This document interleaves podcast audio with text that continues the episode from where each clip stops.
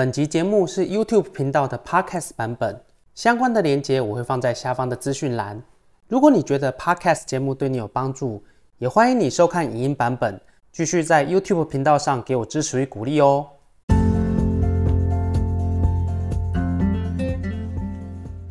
Hello，大家好，我是董子琪律师，欢迎您收听法律小百科。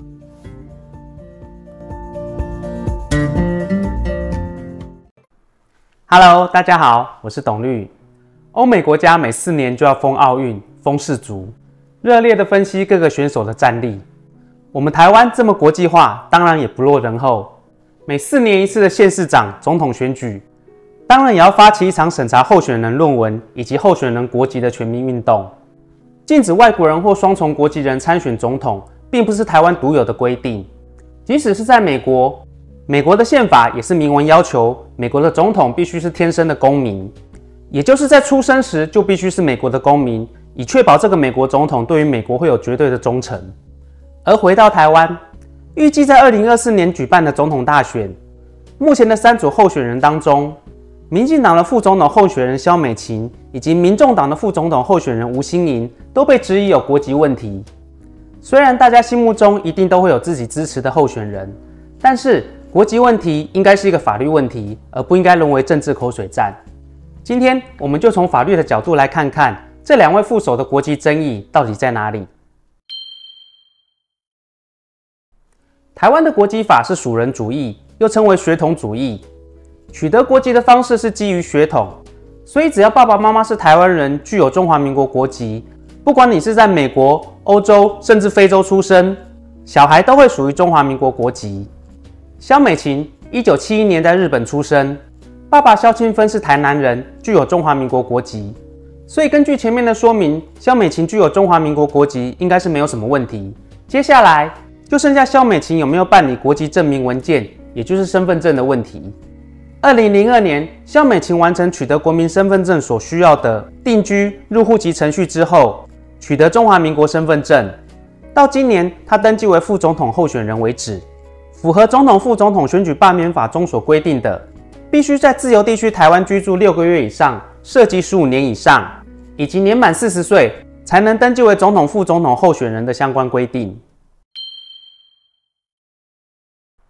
那么，如果萧美琴基于血统本来就属于中华民国国籍，现在又有身份证、居住、涉及以及年龄的条件都符合相关规定，那还有什么争议吗？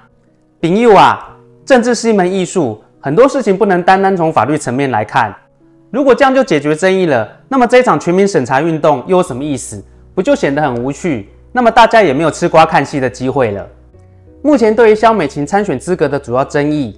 是质疑萧美琴在二零零二年取得身份证是属于回复中华民国国籍的行为，而根据总统、副总统选举罢免法第二十条的规定，如果是回复中华民国国籍，就不能登记为总统、副总统候选人。那如果争议在这里，萧美琴在二零零二年办理身份证的行为到底算不算回复？这个问题又要回到国籍法的规定。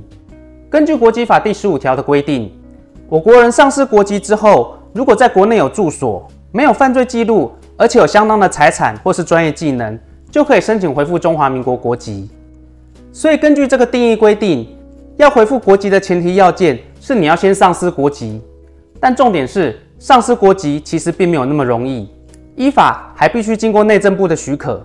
所以，纵使你拿到美国国籍，只要你没向内政部申请放弃中华民国国籍，最后你只会变成双重国籍。不会有丧失国籍或是回复国籍的问题。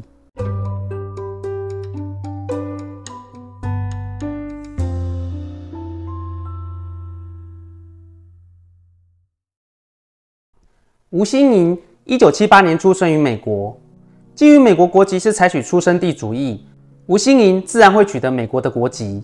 但因为吴欣盈现在要出任民众党总统候选人柯文哲的副手。当然，就不能违反总统、副总统选举罢免法当中关于外国人以及双重国籍人都不能登记为总统、副总统候选人的相关规定。因此，吴欣盈的参选规定只是在于他有没有放弃美国国籍的问题。根据美国在台协会的说明，放弃美国国籍是一项严肃而且不可撤销的决定。在程序上，要先填妥丧失美国国籍的相关表格，再安排与美国领事官员面谈。在面谈结束之后，申请表格才会被送交美国国务院，做成最后的决定。而这段时间大约会需要三到六个月。在完成放弃程序之后，申请人也会收到美国官方的电子邮件以及必要的书面文件，作为放弃美国国籍的证明。所以简单来说，吴欣盈有没有放弃美国国籍，其实是一翻两瞪眼的事情。只要拿出美方的书面文件就可以证明，理论上应该是没有什么争议。但重点是，政治上需要的常常就是要把简单事情复杂化。吴欣盈的国籍争议，其实是在他针对记者提问。要不要出示放弃美国籍的证明书时，突然发生星光集团第三代大公主霸气上身的意外，直接回呛记者：“这是我跟美国政府之间的事。”结果就搞得记者不开心，然后其他人就开始在旁边吃瓜看戏。不过，中选会在日前认定三组候选人都符合参选资格之后，吴欣盈有没有放弃美国国籍这件事，也算获得中选会的背书。将来应该也不会再有什么争议。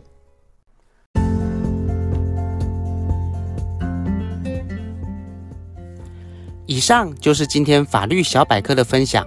如果您有任何的问题，或有喜欢的主题，欢迎您写信留言给我。如果您喜欢今天的节目，请按下订阅，定期接收最新的资讯。也欢迎您将本节目推荐给更多的朋友分享，让好的资讯可以帮助到更多的人。谢谢您的收听，我是董子琪律师，祝福您有美好的一天，我们下次见。